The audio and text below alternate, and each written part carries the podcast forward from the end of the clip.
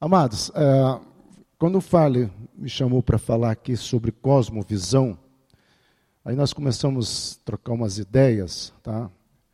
Primeiro é um assunto meio complicado de se falar. Há muitas definições de cosmovisões há muita coisa sendo falada, algumas interessantes, outras não. Segundo, é, qual foi a minha expectativa em vir aqui? É tentar falar sobre o que Paulo, como é que Paulo trabalhou a cosmovisão em Roma.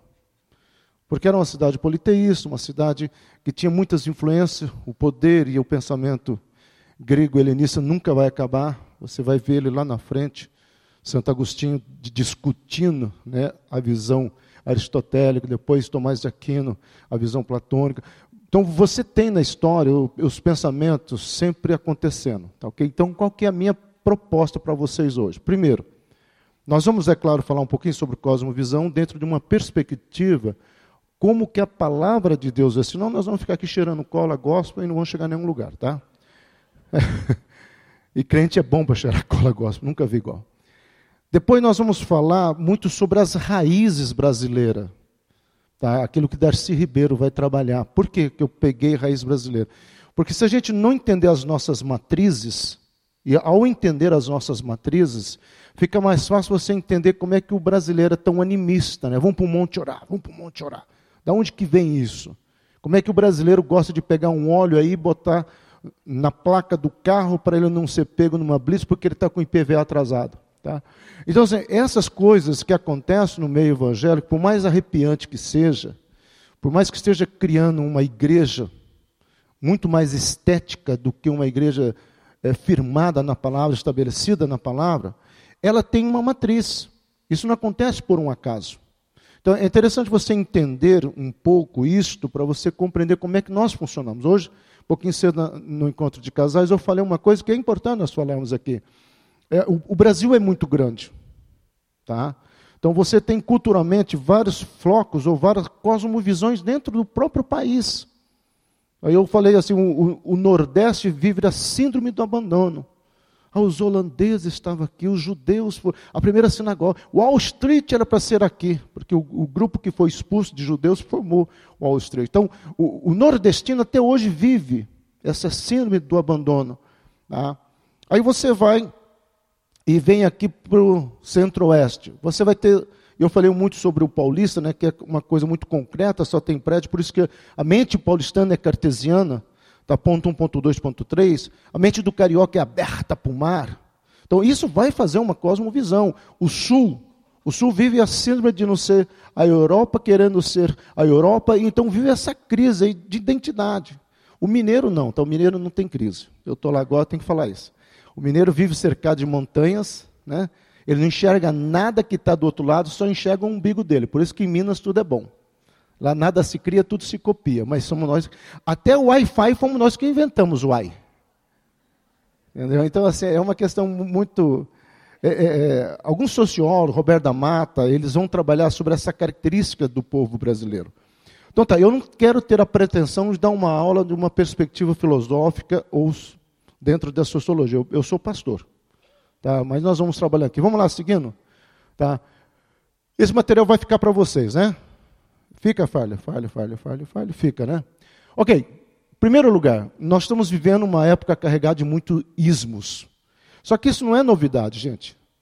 Quando você vai pegar esses ismos que vêm atacando o cristianismo, Paulo enfrentou isso. Paulo enfrentou é, o epicurismo, o hedonismo, que nós vamos falar um pouco mais. Tá? Os pais da igreja, que nós não estudamos muito, eles se levantaram contra muitos ismos que tentaram derrubar o cristianismo. Então isso não é novidade. Por isso assim que uma das matérias que eu dou que é a perspectiva da, da religiosidade de uma visão filosófica, eu tento trabalhar com meus alunos a base grega. Não o pensamento helenista, mas a Bíblia no original, principalmente o Novo Testamento, é claro. E quando você vai ver as cartas paulinas, você vê que as cartas paulinas poderiam perfeitamente ser contextualizadas nos dias de hoje, somente pegando referenciais da, da etimologia de palavras. Então, se Paulo tivesse em Curitiba, Paulo falando aqui no alcance, Paulo fala assim: pô, galera, é o seguinte, como é que está a faculdade? Que você faz? Ah, faz filosofia, antropologia. Para. Presta atenção, aonde você está, você tem que ser luz. Tá? Mas como é que você vai ser luz numa sala de aula? Vai chegar com uma camiseta, ela é só crente. Né? Ou chegar lá, está amarrado, cruz credo. Porque o cristão inventa as coisas, mistura, né? Paulo fala, não, para com essa loucura, cara. Você tem que chegar lá, aí vem a carta de Colossenses. Paulo vai usar uma palavra, no grego é para, parakenai. Parakenai significa como que você está andando. Amados, para Paulo, o cristianismo tá, não é uma coisa que você vai criar uma regra. Só que as pessoas sabem da regra. Ou seja, você muitas vezes não sabe como se comportar como cristão, mas as pessoas sabem o que esperar de um cristão. Quando Jesus tem um lance dele falar várias vezes, ele fala sete vezes eu sou. Em cada eu sou, Jesus está trabalhando um foco. Quando ele vai falar para um grupo em frente àquele portão das ovelhas que Eliasibe, lá atrás no tempo de Neemias, edificou, ele fala o seguinte: ego emi logos, eu sou, é, emi, ego emi fotos oi, eu sou a luz do mundo.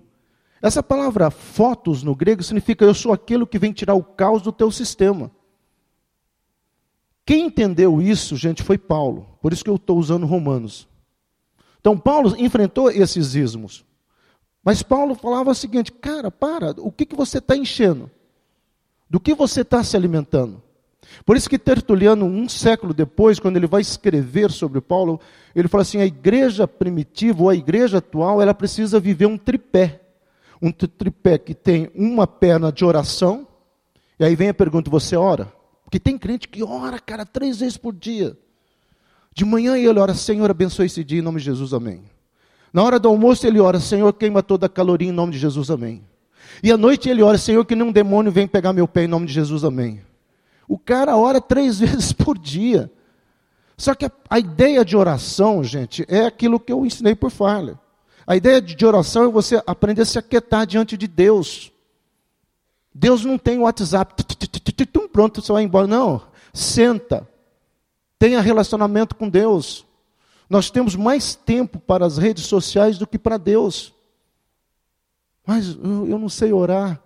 Pai nosso está no céu. E o resto? Não, para com isso, é geração de cola. Aprenda a conversar com Deus. Aprenda a sentar e dizer: Deus, eu te amo. Deus, é o seguinte, eu estou aqui. Estou enfrentando, eu falo aqui é meio liberal também, né? Estou enfrentando um tesão terrível, estou enfrentando uma situação terrível. Cara, eu tô, Deus, teu filho pergunta para ele, ele foi homem como eu, ele sabe como é que é. Mas é liberdade, nós não temos liberdade, nós temos religiosidade. Se você pegar os profetas menores, todos os profetas menores, Amós, a jogada de Amós qual que era? O versículo-chave de Amós é esse, 4,12. Prepara-te, ó Israel, para encontrar com o Senhor teu Deus. Porque o povo de Israel tinha religiosidade. Deus de Abraão, de Isaac, de Jacó. O crente hoje tem religiosidade. O cara fala um monte de E o que você falou? Não sei, mas eu senti uns arrepio. Cara, isso não é oração, cara. Isso é idiotice gospel. Oração é você dizer, Deus, estou aqui. Conversa com Deus. Esse era o primeiro tripé. O segundo tripé é a leitura da palavra. Mesmo naquele tempo que não tinha muitos textos. O cano vai ser daqui a pouquinho. Então o que, que eles liam? É o que a igreja primitiva lia. Atos 2, 42. E perseveravam na doutrina dos apóstolos. Qual que era a doutrina dos apóstolos, gente? Jesus Cristo é o caminho, a verdade e a vida. Caminho, no grego, é a palavra odos. Significa alguma coisa que tem começo, meio e fim. Jesus tem que ser o começo, o meio e o meu fim. É isso que Jesus tem que ser na minha vida. Isso tem que ser fatal, isso tem que ser o meu estilo. Caminho, verdade. A palavra verdade no grego aletheia é algo existencial de dentro para fora. A vida cristã não é circunstancial, vida leva eu. Né? Aquela vida é, é, é, melancólica, só eu sei as esquinas da. Eu sou do, do tempo antigo, né? não sei nada de cantor moderno, tá? Mas eu só eu sei as esquinas da vida, aquela coisa, sabe, de fora para dentro. De fora para dentro a religiosidade estética. cara tem cara de crente, roupa de crente, cabelo de crente, mas é uma porcaria. A mula de Balaão teve os três dons. Falou em línguas dos homens, teve visão porque ela viu o anjo, e ainda teve um som profética. Profetizou. Mas continuou sendo uma mula. Tem um monte de gente que tem dons, mas é uma mula gospel. Porque dom não muda caráter. O que muda caráter é o fruto do Espírito Santo. E onde que eu vou encontrar isso? Leitura da palavra. Leia a palavra, leia a palavra, leia a palavra. Quando nós trabalhávamos com determinados jovens, e nós tínhamos um, um, uma sala ali, no, onde é o recanto a Faculdade Betânia, né? Ali era um, um lugar chamado Recanto da Paz. E nós tínhamos distribuído umas Bíblias nós tínhamos conseguido com os gideões cinzas, né, aquelas pequenininhas. E um dia eu recebo a notícia que um dos caras ali, nós íamos na Praça da Espanha, ainda tem, aqui né, existe a Espanha, eu estou alguns anos fora, íamos na praça lá do, do, do, skate, em frente ao cemitério, não sei se tem ainda, e no cemitério Água Verde uns góticos, né, que andava de preto. Não sei se você sabe, o Fábio também só andava de preto, viu? Ainda, com a primeira vez que eu conheci ele, tinha uma camisetona do Metallica. Mas ok, vamos voltar aqui. É. E aí um cara chega, pastor, pastor. Um cara que pegou a Bíblia, está fumando, fazendo, porque aquela seda para fazer um baseado era muito boa, né? Está fazendo um baseadinho, está fumando. Cara, qual é a primeira visão que você tem? Está amarrado, vai queimar, o próximo que fumar vai Aí eu fui orar de madrugada. Aquela época eu gostava, até hoje eu oro de madrugada, mas ouvi Deus. Ouvi Deus, deixar Deus falar. Aí sabe o que Deus me falou? Quando eu falei, Deus, blasfêmia. Deus falou, eu mandei um rasgar, é, é comer a Bíblia. Ele não mandou Ezequiel comer a palavra? Coma essas palavras. Esse está fumando, deixa fumar. Esse cara não conseguiu fumar Efésios 4 me procurou um dia, cara, que loucura, um só espírito, uma só carne. Então, amado, a palavra fala por si só. Deixe a palavra e leia a palavra. Agora, não leia, até falei, não tenha a Bíblia não smartphone, tem uma Bíblia de papel. Pegue a Bíblia, aprenda a manusear a palavra de Deus. E o terceiro tripé, é isso aqui, esse relacionamento. Era isto, esses três pés que a igreja primitiva, durante muito tempo, e os pais da igreja conseguiram vencer os ismos. Com o tempo, esses ismos venceram, mas lá na frente vem a reforma e vem a contra-reforma, e assim nós estamos até hoje lutando. É isso que eu e você precisamos entender. Tá? Desde Paulo, sempre soubemos que a sociedade é dominada por sistemas de pensamento incompatíveis com o cristianismo. Mas não tem nada de novidade. Pastor, está acontecendo isso, pastor para Paulo, ia dizer, ué, e daí? Paulo, quando escreve aos Colossenses, capítulo 1, versículo 9, até estudei isso com o Farley ontem à noite, ele vai usar uma palavra no grego que é fantástica, que é pleros. A palavra pleros significa do que, que você está se enchendo. Porque para Paulo, e aquilo que o Otmani vai trabalhar muito bem, e outros autores vão trabalhar também, aquilo que está no seu coração, e a Bíblia vai falar isso, aquilo que está no teu coração é o que vai acabar saindo para fora. Então, o que é que está no seu coração? Amargura? Sentimentos mal elaborados? Quando Paulo escreve aos Filipenses, Paulo vai escrever uma palavra no grego que é a palavra charis. Paulo repete essa palavra constantemente. A palavra charis não é apenas alegria, mas é você entender o teu objetivo. Coaching está aí falando isso. Qual que é o teu foco? Qual que é o teu objetivo? Paulo era o coaching dos coaching. Paulo fala o seguinte: quer saber uma coisa, cara? Não olhe para o retrovisor. Olhe para o para-brisa do teu carro e siga em frente. Filipenses 3,12. Não é isso que ele fala? Não vou olhar para as coisas para trás, mas sigo para frente. Não é isso que ele fala? Vocês conhecem a Bíblia? É ou não é? Paulo fala isso. Só que o problema é que Paulo vai usar uma palavra que nós muitas vezes não paramos para pensar nela, que é a palavra oftalmonai, que significa o teu foco, de oftalm, né, de olhos. O teu foco, qual que é o teu foco? E aí vem uma pergunta antes de passar para outro slide. O problema da igreja hoje, ao meu ver, é que a igreja está com muito focos, mas está esquecendo o foco verdadeiro. Então nós estamos vivendo aquilo que é o do tempo de Oséias e de Abacuque. Uma igreja estética, o templo era estético, era religiosidade. Sabe qual é a diferença da religiosidade e da palavra fé? Religiosidade é algo de fora para dentro. Fé é algo de dentro para fora. Aí muda tudo. Por isso que a religiosidade tem regras. Ela tem um estético. Você não tem cara de crente. Você não tem jeito de crente. Eu estava brincando por, com o Farley hoje, ontem, né? Eu prego de terno até hoje, não que isso seja santo, tá? Eu prego de terno. Até o pessoal brinca comigo. Alguns pastores que já abriram mão do terno. Ah, você ainda continua internado. Eu falo, não, cara, eu estou, eu prego de terno porque eu sou do eterno. Mas é besteira isso aí, mas assim, o porquê que você faz não importa. Tá, se você está numa jogada diferenciada, uma igreja diferente, uma igreja. Né, cara, não importa. Nós fizemos muita pegada ali na Monte Bruno, nós chegamos, chegamos a fazer algumas coisas doidas. Antes dela, muito mais ainda. Mas, qual era o foco? Qual era o objetivo? Ele falou essa estatística, isso aqui é muito sério. E você sabe por que, que acontece essa estatística? Isso é a minha opinião. É que as pessoas vão para uma faculdade, para um curso superior, sem base bíblica, vão com uma religiosidade. E muitos chegam lá se encantam.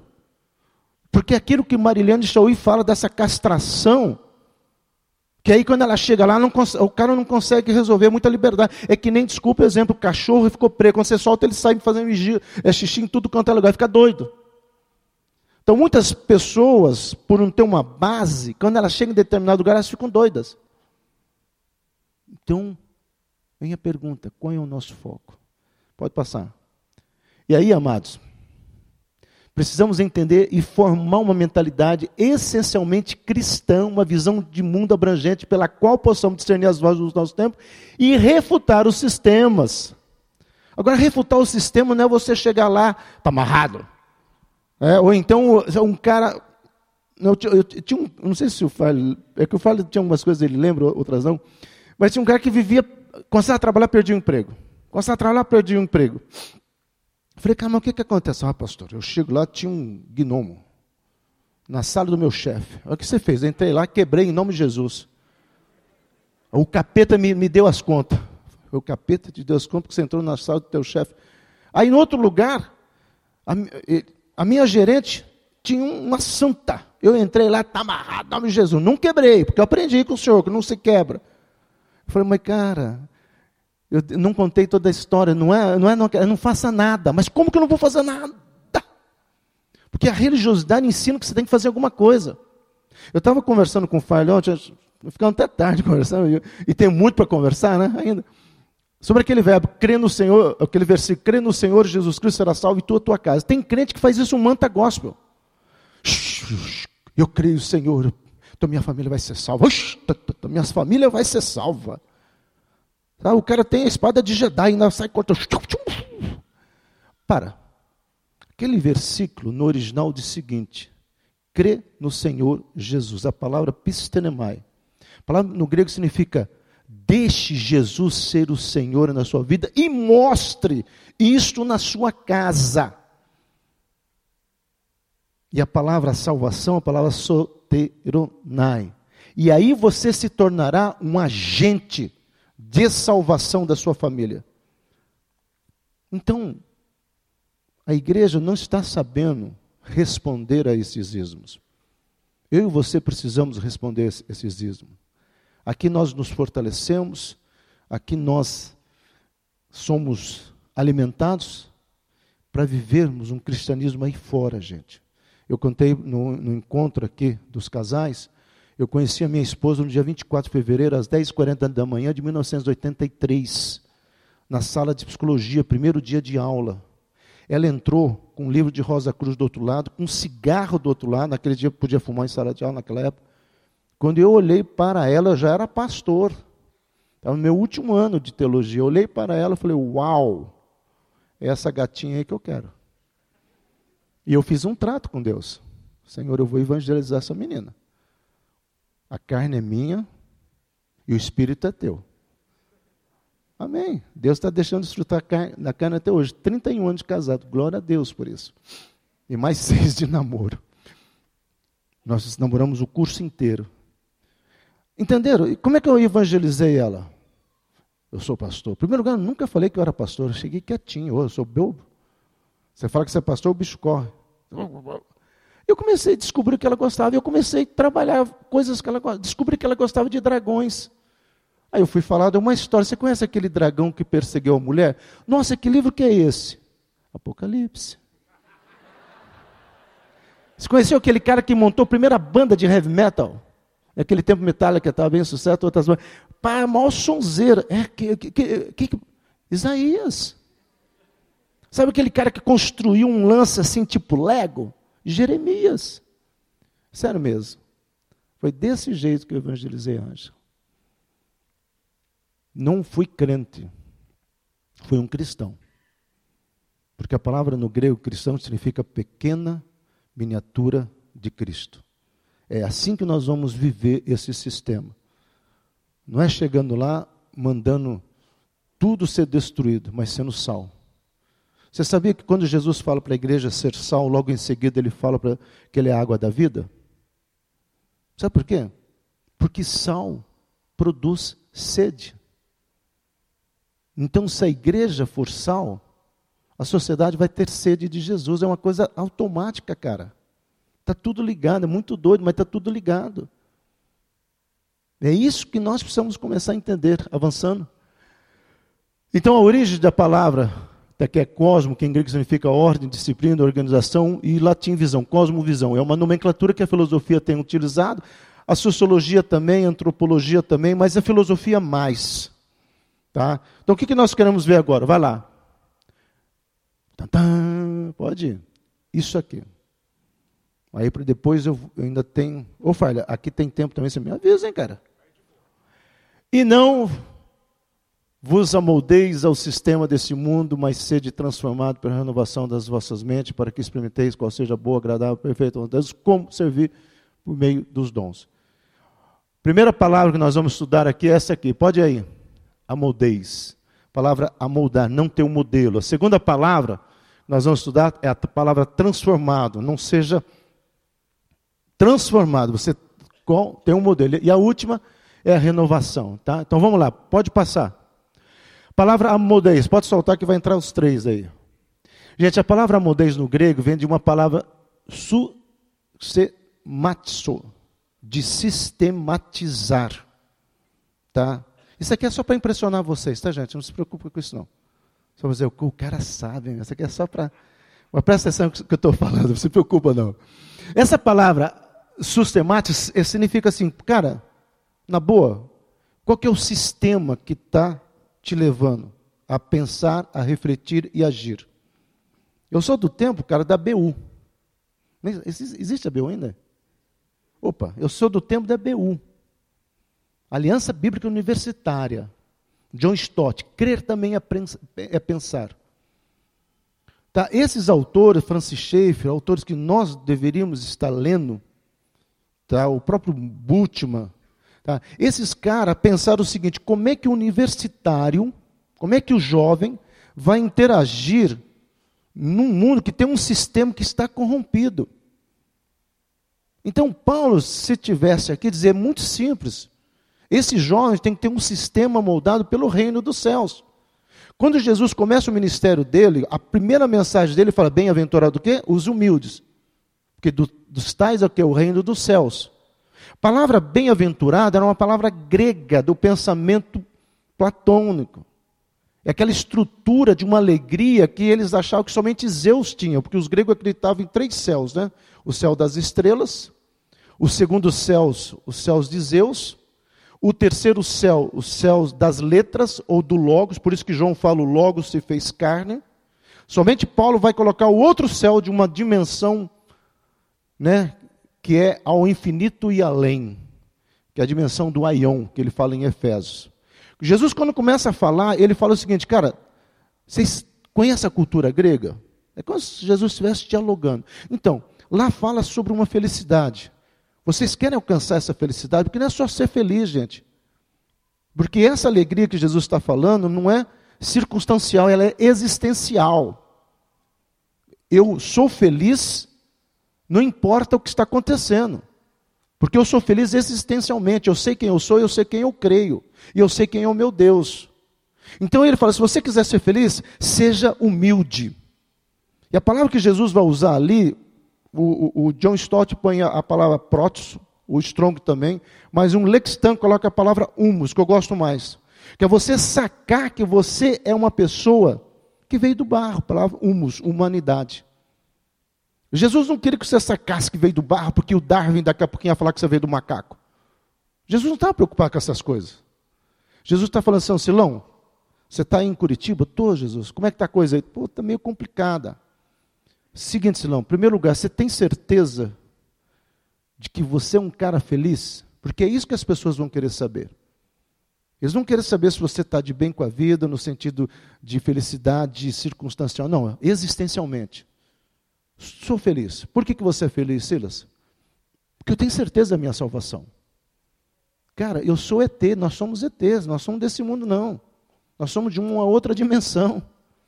Uma vez eu fui, eu tinha trabalhado na KSR, uma indústria, uma empresa de comércio, indústria, é comércio de papel, tá? E entrou um cara lá para trabalhar comigo que era do grupo de ufologia de Curitiba. E eles iam lá para quatro barras caçar disco voador. Eu falei assim, eles me chamaram, falei, cara, eu não vou porque eu já tive uma experiência nessa dimensão. Sério, cara? Eu falei, você foi abduzido? Nossa, cara, eu sou todo dia. E tem mais, cara, eu converso. Eu sinto as vibrações. E tem mais, quando eu ajoelho assim, eu entro num zen tão grande que eu vejo o meu teto se abrindo, cara. É tim. É um portal estrelar. Cara, que coisa doida. Ele aceitou Jesus por causa disso. Porque ele quis ter essa experiência. Falei, ok, vou te dar essa experiência. E ele aceitou, Adelmo ele chama. Ele aceitou Jesus. Então, às vezes nós temos toda um, uma, uma coisa de querer vir com algo fenomenal. Não. Mostre para o mundo quem é o teu sistema. Mostre para o mundo que você estava nesse sábado ouvindo a palavra de Deus. Você não gostou da palavra? Fala do, do louvor, que foi o máximo. Muito bom. Não gostou do louvor? Fala do guitarrista. Cara, o cara tocou um solão lá legal. Aí na segunda-feira, quando o cara perguntar como é que foi o final de semana, ó, veja que coisa doida. Cara, o meu final de semana foi tremendo. Eu vi fogo caindo. Coisa doida, né?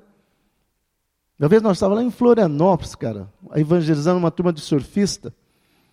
E nós começamos a orar, e Deus manda fogo, manda fogo. De repente um cara sai correndo para fora, e eu fui lá, cara, o que aconteceu? Achei que era demônio. Eu ficar aí, vai pegar fogo. Vocês estão mandando vir fogo, eu não quero ficar aí dentro, não. Tá? Então, às vezes a gente tem que usar essa linguagem muito doida para chegar e falar, mas não, meu final de semana eu vi fogo cair na minha vida. Como assim, cara? Meu final de semana foi muito doido na presença de Deus. Mas não, presta atenção, o cara vai achar que você cheirou cola gospel, fumou baseado bom. Não importa. Ou vai achar que você é um besta. Não importa. A semente foi lançada.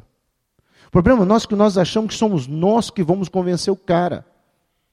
Não somos nós que vamos convencer o cara. Nós só temos que falar, Jesus te ama. Eu estava conversando com o Falho né, sobre o, o, Nick Cruz. A Cruz do Punhal, acho que vocês nunca ouviram falar isso aqui. David Winkerson, ouviram já? Ou tem gente velha, cabelo branco também, né? Aí, cara. É, é, é, é, Nick Cruz. Eu só falo dos caras antigos. Aliás, os antigos estão voltando, umas bandas estão voltando. Até o, até o Sandy Júnior voltou, cara.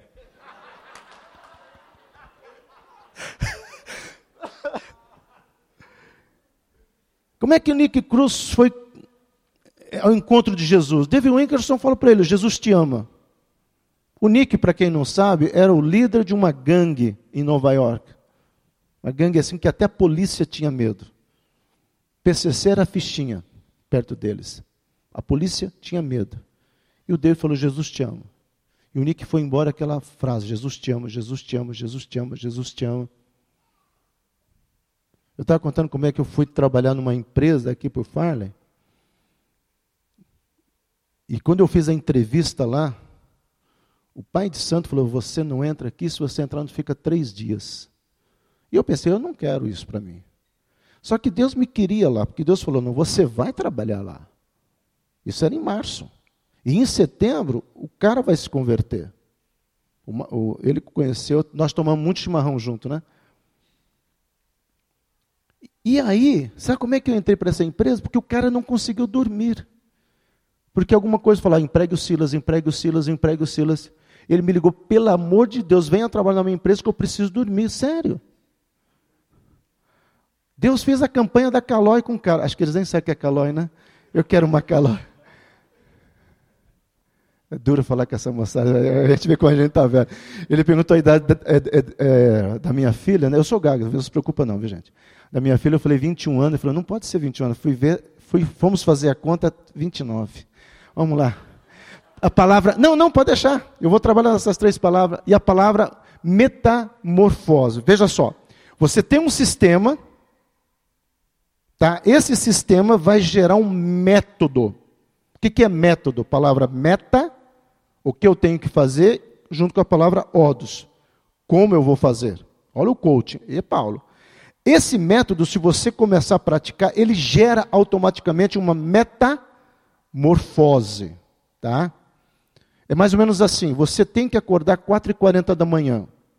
Cara, os primeiros dias é de rachar. Você quebra telefone, quebra smartphone, você quebra tudo. Mas você tem que levantar. Passou três meses levantando 4h40 da manhã, o teu organismo já entende, o teu interior já entende que você vai ter que levantar. Então você já começa a levantar melhor. De cinco meses em diante, você já acorda legal. Aí você fica um, dois anos nessa, nesse sistema, levantando 4h40 da manhã. Aí você não precisa levantar mais. Aí no outro dia você fala assim, cara, amanhã só de raiva eu vou dormir até as nove. Dorme nada. 4h40 da manhã, nem que para ir no banheiro você acorda. Por quê? Porque teve uma metamorfose. Você já teve uma, uma coisa que te moldou. E aí virou um estilo de vida. É isso que eu e você precisamos entender. Então, quando Paulo vai falar sobre pleros, do que você está enchendo, você lembra que o versículo que eu falei de Colossenses? É como se Paulo estivesse falando assim: não, não tenta ser o super crente, cara supercrente ativar. Não, não existe isso. Tá? Não existe. Tenta ser um cara legal, normal. Mas tenta viver princípios da palavra de Deus. Se alimente da palavra de Deus. Viva a palavra de Deus. Porque essa vai fazer a diferença. Agora, o que, que a religiosidade satânica fez? Começou a colocar formatos. Então você tem que fazer três passos para ser um supercrente, subir no monte não sei quantas vezes, fazer quebra de maldições, cura interior. Tem gente que já quebrou maldição até Adão, já está quebrando maldição dos anjos, cara. E não resolve. Tem gente que já fez cura interior que não tem mais interior, tá, o cara está oco. Já fez tudo quanto é mantra, gosto que pode existir. Já, já ficou de um pé só. Tipo, aí Anderson, né, do, é do teatro. E nada. Porque isso é besteira. Porque isso aí é besteira. Tá? As pessoas vão achar que você é besta, idiota. Paulo não está falando isso. Paulo, quando ele escreve aos Gálatas, Paulo usa uma palavra no grego que é a palavra ergenomai. Que o John Stott vai pegar e vai escrever uma coisa fantástica, você já deve ter visto. Desculpe o transtorno, estou em obras, Espírito Santo trabalhando em mim. A palavra ergonomai significa uma coisa que está sendo feita no seu interior. Por isso, quando Paulo vai escrever aos Coríntios, na segunda carta, depois que ele descobre aquela bagunça que estava aquela igreja, pega uma igreja doida, igreja de Coríntios. Aí Paulo escreve a segunda carta. E Paulo fala o seguinte, capítulo 3, versículo 18. Olha, gente, uma boa.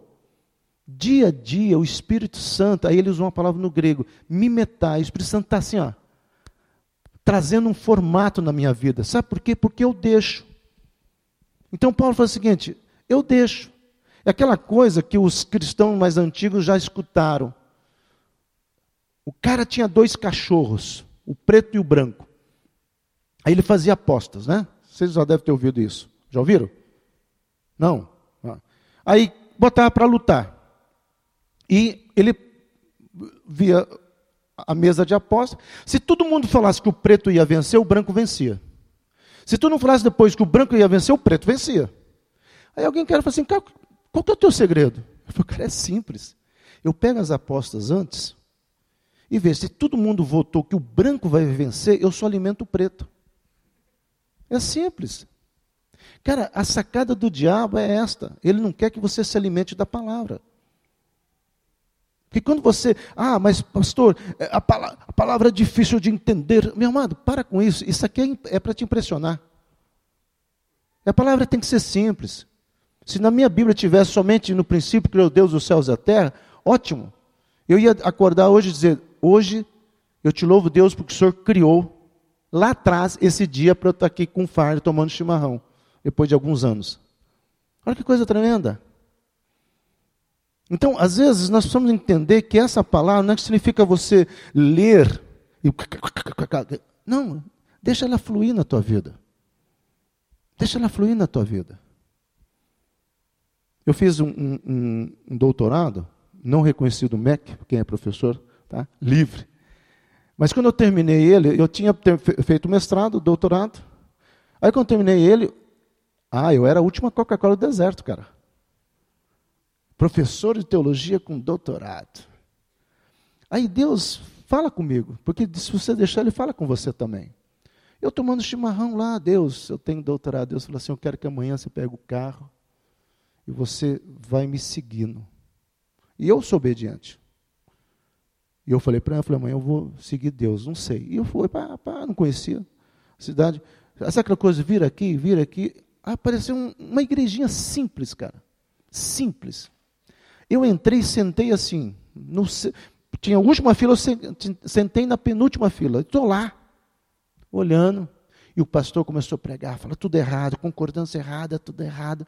E eu lá só olhei, mas que, cara, que, que cheiração de cola que eu estou fazendo aqui?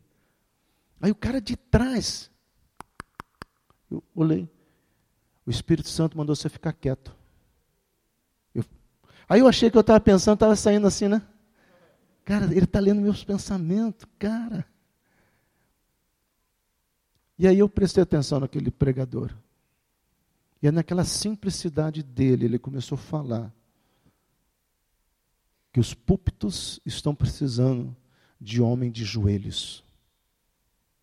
E aí eu lembrei de quando eu comecei a minha caminhada com Deus, que eu conheci um cara, até contei no encontro de casais, o cara era o homem de Deus grande homem de Deus, né? Era o cartaz. Se está certo ou errado, tudo bem. Aí eu sentei com ele, ele estava comendo o que eu estava comendo, tudo igual. Eu, eu lá, cara, que, que esse cara é um homem de Deus? Aí ele olhou para mim e disse: que, que tanto você me olha? Eu falei: falaram que você é um homem de Deus, até agora eu não vi nada de diferente. Achei que de vez em quando o olho dele ia tic, brilhar. De repente ele ia pegar o, o pão, o pão uh, uh ia vir na mão dele. Nada, tudo igual. Hã? Aí o que, que aconteceu? Ele falou: vem aqui. Vem aqui no quarto. Cara, achei que lá no quarto ele ia ter o, o anel do lanterna verde, alguma coisa para me mostrar, abrir assim, né? Um machado, sei lá, um martelo. Ele abriu, pegou uma almofada, jogou no chão e falou assim: Olha, quando eu me ajoelho nessa almofada, eu me torno um homem de Deus. Então, no que, que está sendo essa nossa metamorfose? E aí vem essa outra palavra, a palavra anacainoses. Anacainoses. Então, essa palavra, gente, da etimologia dela vem Anastásia. Não a banda Anastasia, tá? Anastásia. Que significa ressurreição. Você sabia que Jesus Cristo só usava a palavra tânatos e não usava a palavra necros? Porque no grego tem duas palavras para morte. Mas o necros é o cara que morreu, morreu. Ele vai usar para Lázaro. A Maria mandando o WhatsApp, vem logo, vem logo, vem logo, vem. Jesus olhou o WhatsApp, né? Esperou quatro dias para ir lá por causa dos essênios. É uma longa história, tá? Mas por causa dos essênios. E Jesus queria mostrar que ele era a, a ressurreição e a vida, não essa coisa doida dos essênios. Mas quando ele ia falar de morte para as pessoas, ele usava a palavra Thanatos. A palavra Thanos é alguém que morreu que não sabe. Brinquei com o Falho ontem, é o zumbi gospel. A igreja está cheia de zumbi gospel. Você quer uma prova? Cadê o louvor? É só cantar se quiser. Cara, ele parece mesmo, né? Depois fala que banda que você me lembra, tudo bem. É, é só é, cantar aquela música, se quiseram matar os meus sonhos da Ludmilla. Você canta, a igreja chora. Se quiseram matar. Principalmente as, as solteiras depois de 30. Chora.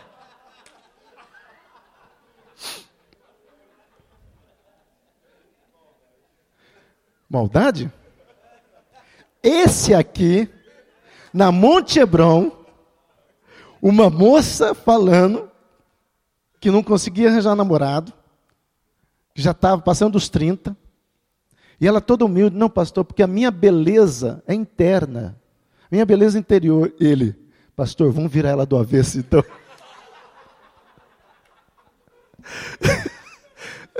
Até hoje eu uso isso. Tem gente que a gente tem que virar do avesso, porque misericórdia, tá? Mas a, a igreja está cheia de tânatos. Sabe por quê? Por dois motivos. Primeiro, porque esse triunfalismo que bebeu das águas do ufanismo criou o crente que acha que Deus é o gênio da lâmpada mágica. Ele vai esfregar a Bíblia para Deus sair, né? não com a cara de, do Will Smith, né, e nem com a voz do Robin Williams, mas dizer: Quais são os teus três desejos, meu filho? Meu amado, Deus não é o gênio da lâmpada mágica para você ficar fazendo pedidos. O que, que Deus ia fazer no jardim do Éden? Ele ia lá com tablet. Ô Adão, vem aqui, cara. Minhas câmeras registrou. Né, porque eu tenho câmeras por tudo aqui, Adão. Que nada. Ele ia lá com chimarrão, chegava, sentava, o Adão, vem aqui, cara, vamos tomar um chimarrão. Pô, Deus, legal, vamos tomar um chimarrão. Adão só ficou com medo de tomar chimarrão quando ele pecou. Porque a palavra que aparece ali, que é Martias, que é na Septuagíntica, né, que é raro alvo, Adão entendeu que naquela falha que ele se comprometeu com a Eva, ele errou o alvo, ele errou o propósito de Deus para a vida dele. E aí ele ficou com vergonha. Porque ele era um religioso, ele não tinha uma experiência com Deus, que nem Sansão. Sansão era o cara, mas não era. Porque quem consagrou Sansão foram os pais. Tanto é que quando ele toca no leão para pegar um mel, que é um, um, objeto morto, ele não podia. E a mãe dele falou: Pô, cara, onde é que você achou esse mel? Achei esse mel ali. Ele não falou, toquei em objeto morto. Porque Sansão é aquele cara que não tinha experiência com Deus. Tem muitas pessoas que não têm experiência com Deus, eles vivem uma vida religiosidade. Se é para cantar, eu canto, se eu choro. Principalmente o estético que me faz chorar. É a catarse gospel. É a fenomenologia gospel. É a histeria gospel. Aquele culto foi tão bom, eu chorei tanto, mas eu chorei. E daí? Ou conta a outra do Farley. Na época do dente de ouro. Dente de ouro. Ó, Deus me deu um dente de ouro. Aí o Farley um dia. O dente é de ouro, mas o bafo é o mesmo. Aí eu falei, cara, esse cara tem razão. Esse cara tem razão. O dente é de ouro, mas o, interior é o mesmo. Então o cara tem jeito de crente, cara de crente, mas não é crente. Ou é crente, mas não é cristão. Então, é essa renovação que eu e você precisamos ter. Quer saber uma jogada fantástica? Quando Jesus fala, eu sou o pão da vida, ele usa a palavra artos, que significa o pão que é usado lá no santo, lugar santíssimo, os doze pães. Só que ele fala isso exatamente na porta do vale, a porta que os levitas tinham é, é, restaurado. Eliasib, o sumo sacerdote, tinha restaurado uma, uma porta que ficava logo depois, que é a porta da ovelha. Então você só pode ter uma experiência do vale se você for ovelha. Então tem muita gente querendo, querendo ter uma experiência do vale, mas não é ovelha.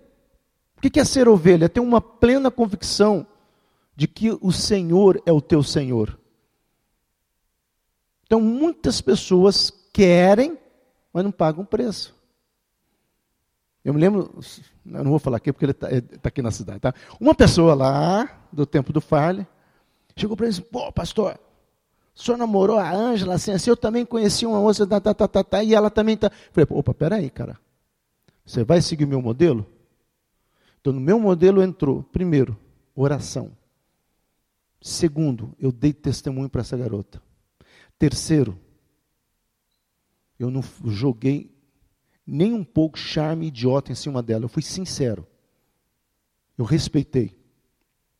E não tinha namoro na corte, nem fora da corte. Tinha namoro. Mas eu sabia os meus limites. E isso nós precisamos entender. Se eu e você não entendemos isso, meu amado, nós não seremos transformados. Pode passar, agora sim. Vamos lá, agora nós vamos ter que avançar um pouquinho. Então, pode soltar os, os três. Então, a primeira palavra significa método que me leva a um posicionamento. Então não importa se as cosmosvisões vão mudar. Não importa se amanhã aparecer uma, um doido que vai formatar uma ideia nova. Se eu tenho um posicionamento, esse posicionamento tem que me levar a uma mudança. E por último, o estilo de vida.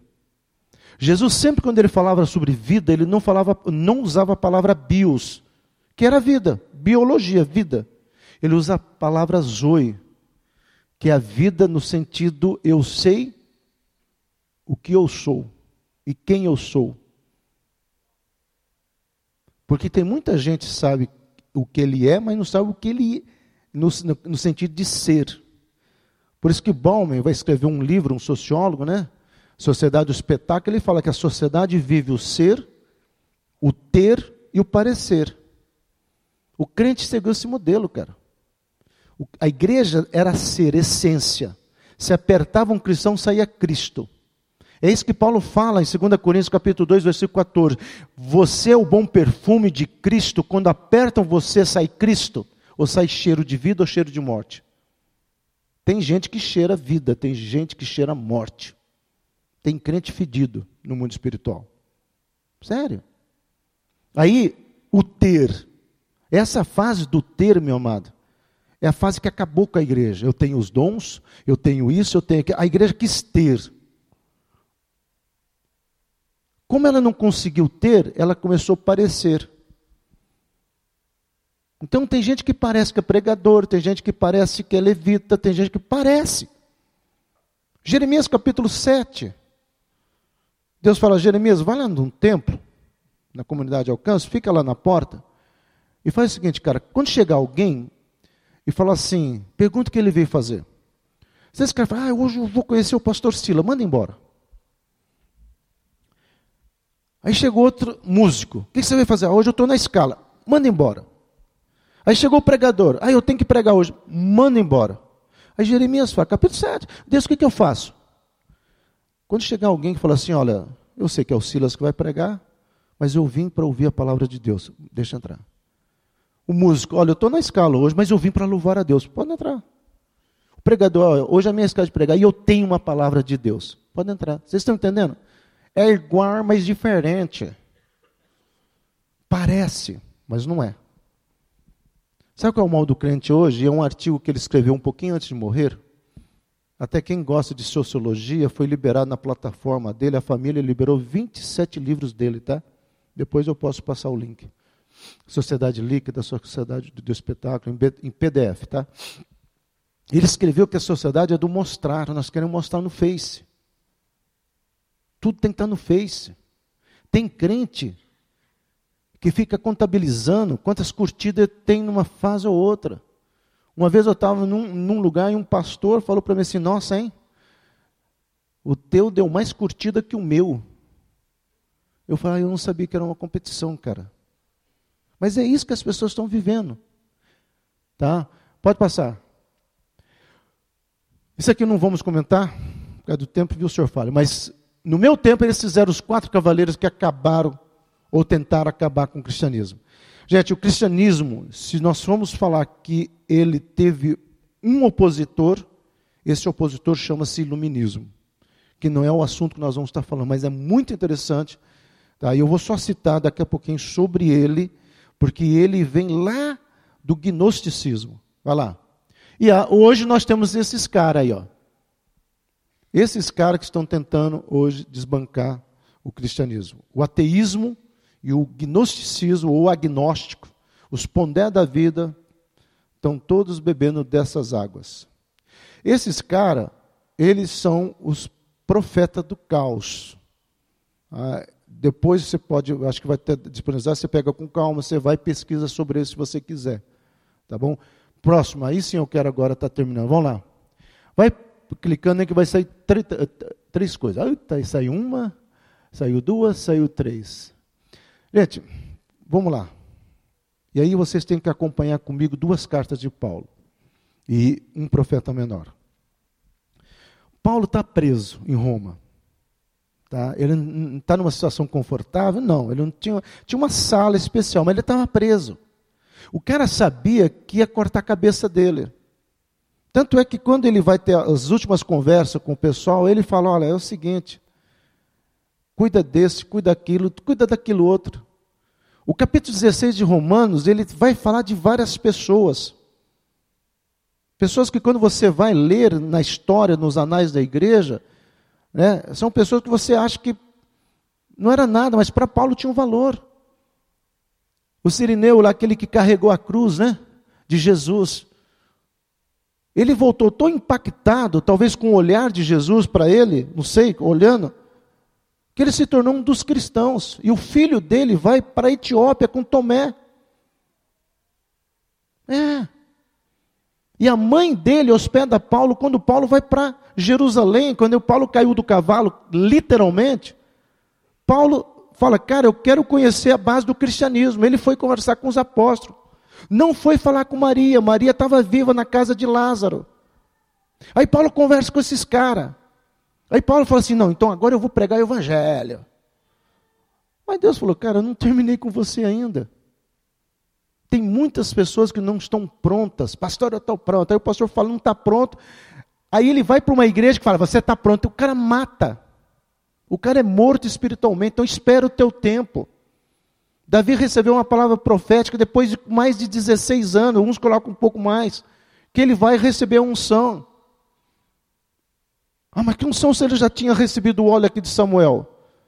O operacionalizar da graça, meu amado. Nessa coisa de imediatismo, nós não sabemos esperar o que Deus está formando na minha vida. Nós somos uma geração de fazer pipoca no micro-ondas. Eu sou do tempo de panela. Eu sou tão antigo que posto de gasolina só vendia gasolina, cara. Hoje posto de gasolina vende tudo. E aí você põe pipoca, o mal é que meu filho faz pipoca, cara. E ainda pergunta, pai, só quer com bacon ou doce? Mas você sabe fazer isso? Sim. Aí micro-ondas. Isso gerou e criou uma sociedade imediatista. Terrível. Nós oramos aqui, queremos lá. E aí, o crente tem três coisas para reagir, né?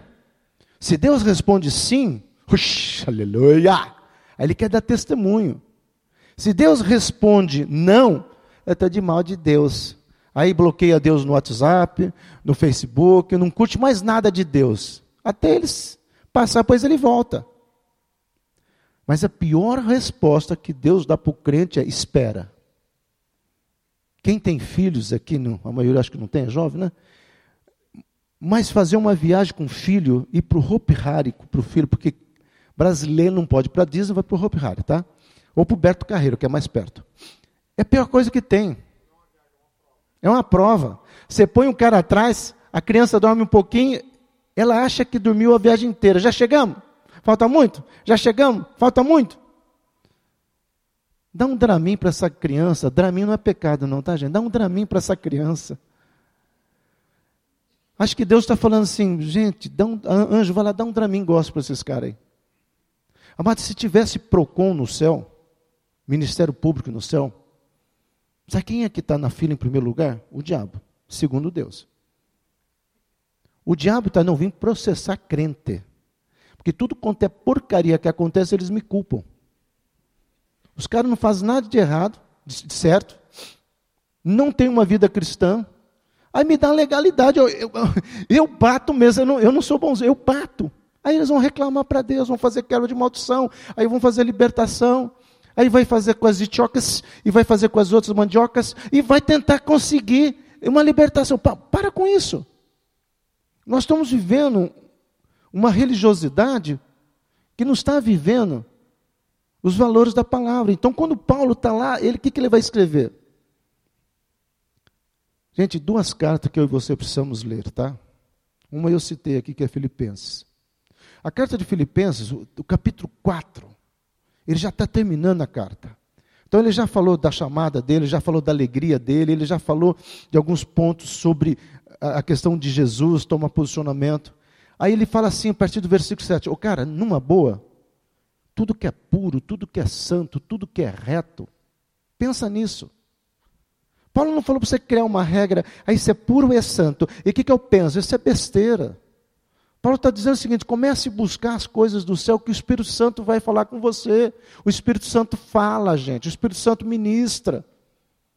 Mas nós formatamos o Espírito Santo só para dar dons, reteté. O Espírito Santo, esses caras, não estão com nada. Eu quero dar muito mais, eu quero dar o caráter de Cristo a imagem de Cristo. Então, quando você começa a entender isso, Paulo escreve, ó, então tudo que é puro, tudo que é pensar, tá, tá. Aí ele fala, posso todas as coisas naquele que me fortalece. Aí o pessoal pegou esse versículo e tornou um mantra, né? posso todas as coisas, posso, aí aquele emprego, posso todas as coisas, aquela faculdade, posso todas as coisas, aquele namoro, posso todas as coisas. Para. Aquilo lá, posso todas as coisas, é eu vou poder viver tudo isso que está escrito nos três capítulos anteriores, se eu deixar que os meus pensamentos sejam ligados nos céus. Então, a partir da Revolução Francesa, tá? E aí eu já estou partindo para um finalzinho, tá, Fábio? A partir da Revolução Francesa, o mundo, quando ele começa a desconectar de Deus, aí a Revolução Francesa, quem gosta de história e sociologia, vale a pena estudar, porque a, revolução ela nasce com um protesto contra Deus.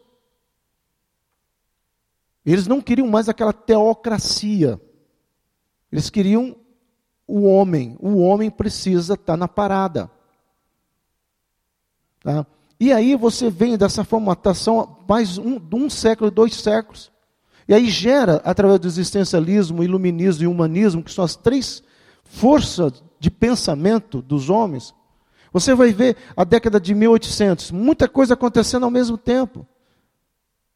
Tá? Você vai ter a família portuguesa vindo para cá, você vai ter Napoleão atacando a Europa, tudo 1800. Você já vai entender o que isso tem a ver com esses três links. Você vê no Brasil, daqui a pouquinho, 100 anos, enquanto nós estamos tratando da nova república, a guerra dos confederados nos Estados Unidos, olha que coisa, enquanto nós estamos aqui querendo uma república. Então, o Brasil é muito novo perante esses ismos. Mas o que, que esses três filões fizeram? Primeiro, o homem existencialismo. Ele não precisa de Deus, ele tem que viver o agora. Com essa filosofia, gente, criou-se essa doutrina, essa mentalidade de que eu quero tudo agora, esse imediatismo, eu quero viver o meu prazer agora. Então eu não sei esperar. Por isso que a igreja precisa ir para Onde? Os profetas menores. Os profetas menores, Abacuque, Amós, Oséias. Eles vão escrever o seguinte, igreja, vou contextualizar. Alcance, para com isso. Oséias fala o seguinte, mas que vocês conhecem Deus? Então prossigam em conhecer a Deus.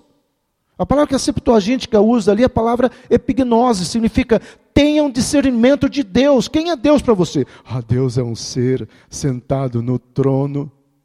Amado, sabe quando Deus estava sentado no trono, quando Isaías entra no templo, Isaías estava numa crise existencial. Eu falei, e agora o que vai acontecer? O rei morreu, os assírios estão aí, dancei.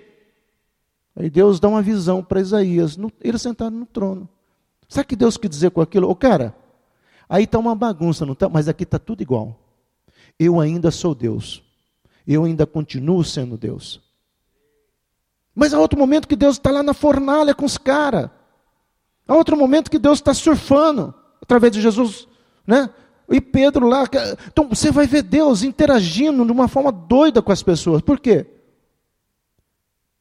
Porque Ele quer mostrar que o meu aqui e agora só tem sentido se Ele for o Senhor da minha vida. Ele quer mostrar que não importa a tua faculdade, não importa a tua cidade, não importa a tua crise, se Ele for o teu Senhor, aí você vai poder dizer, como Davi, da alegria que ele tinha de estar louvando a Deus. Davi era o homem segundo o coração de Deus por causa disso, cara. Ele pegava a guitarra dele e começava só um rocking, pô, todas as coisas para Deus, e ele ia, e ele ia viajando. Não, ele sabia o que ele estava fazendo. A existência de Davi era Deus. Levantai stargates, portais estrelares, deixa que entre os reis da glória. Pô, o cara sacava de dimensão espiritual, de viagem astral, muito antes de todo mundo. Mas quem era Davi? Um homem que soube esperar. Um homem que soube entender o que é a unção de Deus na vida dele. E soube respeitar quem estava acima dele, mesmo vendo que aquele um já tinha perdido a graça. Respeito o seu tempo e respeite o seu líder. O existencialismo fala: que isso, cara, viva agora. O outro lá tem chance de você dar um empurrão, empurra. O teu amigo está morrendo afogado, joga água na boca dele. Porque é você que tem. É você, cara. É você. Você é o cara. Yes, yes, yes. Né? Tá todo mundo fazendo coach aí. Yes, yes, yes. Yes, o que não sei. Yes, yes. Cara, para com isso. Eu falo que as, a igreja está dividida em dois segmentos. Tem os tradicionais históricos, que tudo é palavra e palavra. Amém por isso. Mas tem esse pessoal doido que tudo é batalha espiritual. E eu falei para o Fábio, eu tenho um exemplo que é o seguinte: o cara está na sala, assistindo TV comendo bolacha. Aí ele começa a derrubar as frégulas. Aí as frégulas atrás das baratas. Aí o povo tradicional vai, rapaz, nova criatura, você não pode mais comer assim. Amém. Deu uma higienização no cara. Mas e as baratas? Não, as baratas vão embora. Não vai. Barata não vai embora, gente. Ela multiplica. É que nem demônio. Aí tem o pessoal da batalha espiritual. Jezabel, Pomba Gira, Tranca Rua, dá nome para as baratas. Ainda vai entrevistar. Barata, o que, que você veio fazer aqui? Eu vim matar, roubar e destruir. Barata, o que você vai fazer com ele? Eu vou matar. É caro. Você quer o quê? Então, amados, sabe o que a palavra de Deus fala? Vocês erram, porque vocês não conhecem nem as escrituras nem o poder de Deus. Ou fale, marquem. Vocês erram nem porque vocês conhecem nem as escrituras nem o poder de Deus. Vocês são besta. Cadê o equilíbrio? Porque se você conhecer as escrituras, você vai dizer, cara, higienização. Mas não, agora você tem coisa para resolver aqui. O problema, cara, é que ninguém quer resolver. Eles acham que vão ver um, um anjo gospel com inseticida gospel e vai matar as baratas. Só que tem barata que é teu pecado. Tem barata que está lá, ah, eu tenho legalidade. Então tem barata que você vai dizer, caramba, essa barata está aqui porque um dia eu feri o meu irmão. Senhor, vai lá, manda um anjo curador, um anjo restaurador. Um anjo... Aí Deus fala, já não tem mais. É você que tem que, é você que tem que pedir perdão. Não, não, eu vou pedir perdão, cara, mas espera aí. Não, você tem que pedir perdão. Não, você, não, Deus, mas o que, que eles vão pensar de mim? Que você é um cristão que está pedindo perdão. Vocês estão entendendo? Então a coisa é muito complicada. Não, não é, mas nós complicamos. Eu sempre falo para os meus alunos de teologia no primeiro dia de aula: metade vai embora. Eu falo assim, vocês vieram fazer teologia? Eu dou aula desde, 90, desde 86, muitos não tinham nem nascido aqui, né? 1986. Aí eu só parei dois anos, depois retomei agora, desde 2000, que eu dou aula. Né? Perspectiva da religião, filosofia da religião, psicologia da religião, e grego e hebraico. Agora parei com grego e hebraico, tá? Que é um aluno meu se tornou mestre lá, cara, que bacana, né? Muito bom isso aí. Bom, eu falo assim para os caras, vocês vieram para estudar teologia, deixa eu falar para vocês o que é teologia. Teologia, ou teólogo, é o cara que pega a simplicidade da Bíblia, complica, complica, complica, depois ele vai tentar explicar e não consegue. Isso é teólogo. Agora, se vocês quiserem estudar para conhecer o mover de Deus, aí é diferente. A minha igreja, a Monte Hebron lá, só ficou sabendo que eu tinha alguns títulos bem depois que eu recebi uma homenagem na Câmara, aí leram o meu pedigree lá, porque eles pediram. E teve pessoa, pastor, tem gente que nem sabia que eu era, tinha feito seminário, nem psicologia, nem nada. Aí alguém falou, pastor, por que o senhor nunca falou isso? Eu falei, para quê? Você queria escutar o cara com títulos ou o cara que toma chimarrão com Deus? Quem, quem que você quer escutar?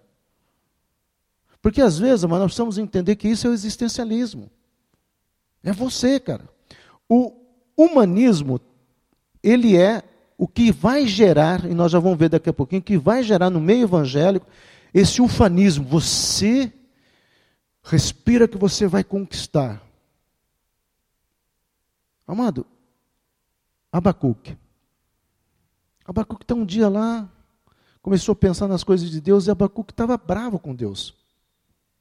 Pensa num cara doido, bravo com Deus. É Abacuque. Abacuque é quer ser uma coisa, Deus? Curitiba. Eu vou subir lá na torre da Embratel. Tem isso ainda? É, na torre mais alta, no prédio mais alto de Curitiba. É, eu vou subir lá. Eu vou ver se o senhor me escuta. Abacuque capítulo 3. Vou subir na torre mais alta de Jerusalém e gritarei para ver se você me escuta. Chamou Deus de surdo. Mas Deus deixou. Vem cá, Abacuque, pode subir. Quando Abacuque sobe lá, Deus mostra para Abacuque o coração do povo. Um coração religioso. Por isso que Amós vai dizer o seguinte: olha, rasguem os seus corações e não as roupas. Busque ao Senhor e viva. Vocês estão buscando, mas não estão vivendo. Aí Abacuque desce, pô, cara, agora entendi. Deus é tão tremendo quando você for orar com ele, seja você, cara. Você quer um cara original. Ele é tão original que ele era um dos gagos da Bíblia, tá? Jeremias. Gaguinho, gaguinho, gaguinho. E Deus usava ele. Deus usa gago também, tá? Jeremias teve uma crise. Porque quem é que não tem crise com Deus?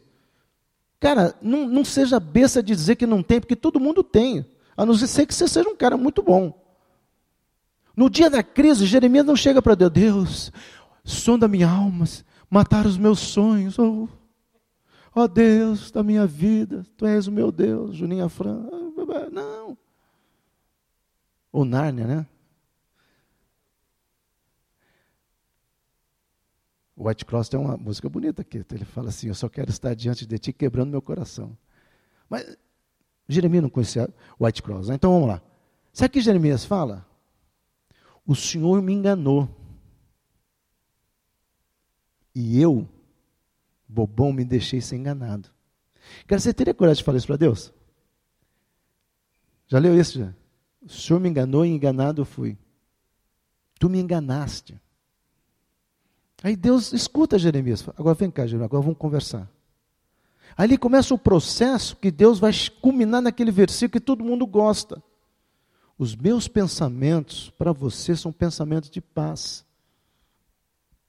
Só que a palavra que Deus vai usar ali, ela vem da etimologia, aparece a primeira vez em Hebreu, em Deuteronômio 8, versículo 18. Porque o capítulo 8 de Deuteronômio, eu e você temos que ler, cara, todo dia. Deus começa assim, ó: Eu te levei pelo deserto e te fiz se perder no deserto. Porque até então todo mundo achava que era o ex de Moisés que não tinha sinal, que os caras se perderam ali. Não, não tem nada. Não foi o GPS de Moisés, não fui eu que deixei vocês parar para o deserto. Mas para que Deus? Para você saber que vocês têm que viver de toda a minha palavra. O homem viverá da minha palavra. E Jesus vai repetir isso lá na frente para o diabo. Se é importante, veja como a coisa vai fluir. Então, quando Deus mostra tudo aqui para Jeremias, Jeremias entende que há uma diferença entre riqueza e prosperidade na Bíblia. A riqueza é Deus te dar dinheiro para comprar um remédio. A prosperidade é você ter a saúde. Então que Deus fala, Jeremias, eu não vou te prometer grana, cara, mas eu vou te prometer alegria no seu coração. E pequenas coisas vão te alegrar. Você não tem o, o, o, o iPhone X. Mas você não depende dessas coisas para ser feliz. Você não depende dessas coisas materiais. Eu sou tua felicidade. Eu te preencho. Eu sou tudo na sua vida. Casting Crown vai entender isso, vai escrever uma música. Eu, eu sou tudo. Eu sou tudo na tua vida. Então o humanismo cai aí. Sabe qual é o problema do coach? Eu não tenho nada contra o coach, tá, gente? Mas o problema do coach é que o coach está bebendo das águas do humanismo. Está levando as pessoas a ser, eu sou, eu sou, mas não. E a essência? Por isso tem muita gente, muita gente que entra em batalha espiritual, nesse triunfalismo gospel idiota, quebra. Porque o cara, tem uma moça que eu conheço, uma determinada região do país, que falaram para ela que ela ia casar com um príncipe de Dubai. Ixi, eu estou vendo um príncipe de Dubai chegar. Olha que pretensão, mas tudo bem, pode ser. Mas aí a profetisa falou assim: e ele é loiro de olho azul. Falei, ah, eu, aí eu, eu entrei, para. Aí a pessoa falou assim: se o senhor não tem fé, pastor, eu tenho. Sabe quando que ela recebeu essa profecia? 1999. Até hoje ela está esperando o príncipe de Dubai. E o pior é que ela está machucada. Está machucada. Mas Deus está dizendo, cara, me desculpa, eu não tenho nada com isso. Agora, esse cara aqui, ó, o iluminismo, sim. O iluminismo vai juntar o existencialismo e o humanismo e criar uma visão que vai sacudir a Europa. A Europa era cristã, gente. A Europa se quebrou. A Europa deu lugar ao fanatismo, a Europa deu lugar a uma frieza espiritual. Os grandes teólogos que formatou o pensamento teológico americano e o brasileiro vieram da Europa. Mas onde estão hoje? Só nos livros. Nós devemos a quem a pregação do Evangelho? Muito mais aos americanos. Mas a Europa tem uma contribuição enorme. Em 1806, quando Napoleão Bonaparte já estava praticamente atacando, querendo atacar Portugal, a corte portuguesa faz um acordo com a corte britânica. E aí, claro, os britânicos não perderam tempo, ó, cobraram caro, caro, mas eles fizeram um pedido abra o Brasil, porque até então só os franciscanos e os salesianos que podiam entrar no Brasil. E eles falam: deixa o evangelho entrar. Porque a reforma já tinha criado um, um, um vírus. E, e, as colônias portuguesas, gente, eles não queriam nada, nada que bebesse das águas da reforma. Então, quando chega para o Brasil essa leva de, de missionários, porque até então os missionários só podiam vir pregar para eles mesmos. É lá atrás começa a formar. Então nós devemos aos britânicos a abertura do evangelho, devemos depois aos americanos, do Texas, foi o que mais mandou missionário para nós. Mas aonde eles estão hoje? Ah, está acontecendo um avivamento? Mais ou menos. Tem muito para acontecer ainda. Mas aonde que eles se perderam? No iluminismo. Porque o iluminismo faz você achar que é. Mas você não é, cara. Eu e você dependemos de Deus. É a, a minha graça te basta. Primeira vez que eu falei, Deus, eu quero ouvir a tua voz. Eu quero ouvir a tua voz. E eu estava começando a Monte Hebron, ainda estava uma coisa pequena, aquela coisa assim, nós tínhamos saído. Aliás, não era Monte Hebron, era a Capela da Paz que a gente trabalhava mais com jovens de, de, de outra pegada, né? E aí, eu estava descendo a Silva Jardim. E eu passei em frente à faculdade de teologia, que na época eu tinha feito, era seminário. E eu falei assim: Deus, quando que eu vou ouvir a tua voz? Aí eu falei: Deus, eu quero um ministério. Aí Deus resolveu falar comigo. Eu quase bati o carro. Primeiro eu aprendi que Deus sabia o meu nome, cara. Que Deus falou Silas, Silas, Silas, três vezes. De uma voz audível, como se estivesse do meu lado. Aí eu achei que ele dizia, você é o cara. Sabe o que ele disse? Eu não esqueço e nunca vou esquecer. Todo mundo me pede ministério, mas ninguém pede para ser servo.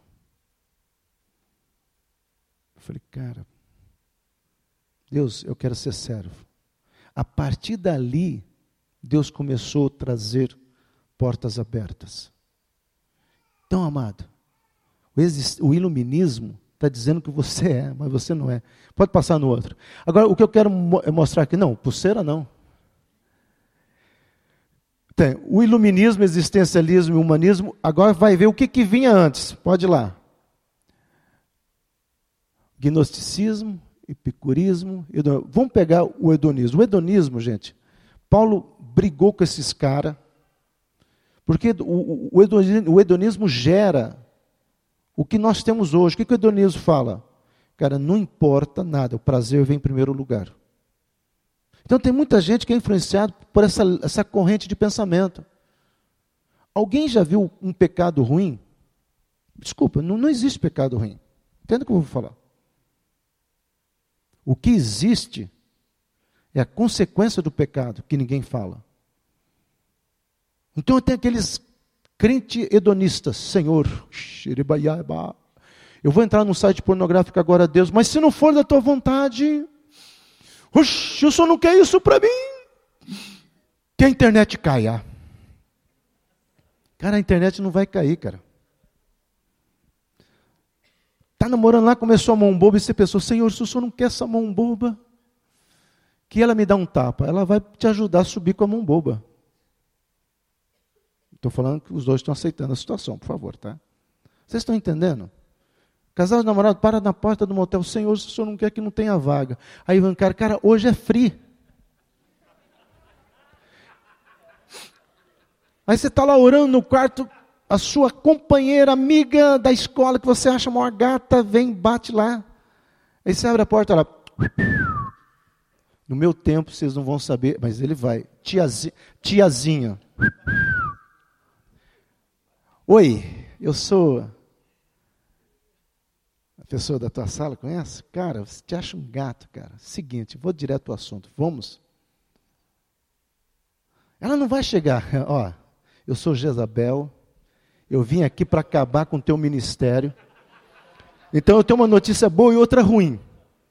A boa é que eu sou ninfomaníaca, cara. Você nunca vai ter sexo tão bom comigo na vida. O cara, qual que é ruim? Que eu vou acabar com o teu ministério. Amado, presta atenção. O cara mais forte do mundo, Sansão. Quem que venceu ele? Dalila. Mulher, cara. Me desculpa, mulher, quando quer, vence. Por isso, quando a mulher é usada pelo diabo, misericórdia. Até o capeta foge. Mas quando a mulher é usada por Deus, ela tem um discernimento, porque ela tem algo de Deus na vida dela, algo que os anjos não tiveram, que é poder carregar uma vida. Isso é profundo demais, gente. A ciência ainda não reproduziu a vida, a mulher consegue reproduzir, ela consegue levar. Só Deus criou a vida. Esse privilégio é da mulher. Por isso que a mulher é sensível, por isso que quando a mulher ora, aí tem as Déboras, tem, ok. Mas quando ela tem esse esse posicionamento, a mulher consegue muito mais falar não do que o homem, tá, gente? Principalmente na área sexual. E não é porque ela tem pudor, porque ela não quer perder a virgindade. Não, porque quando a mulher se converte, ela se converte muito mais que o homem.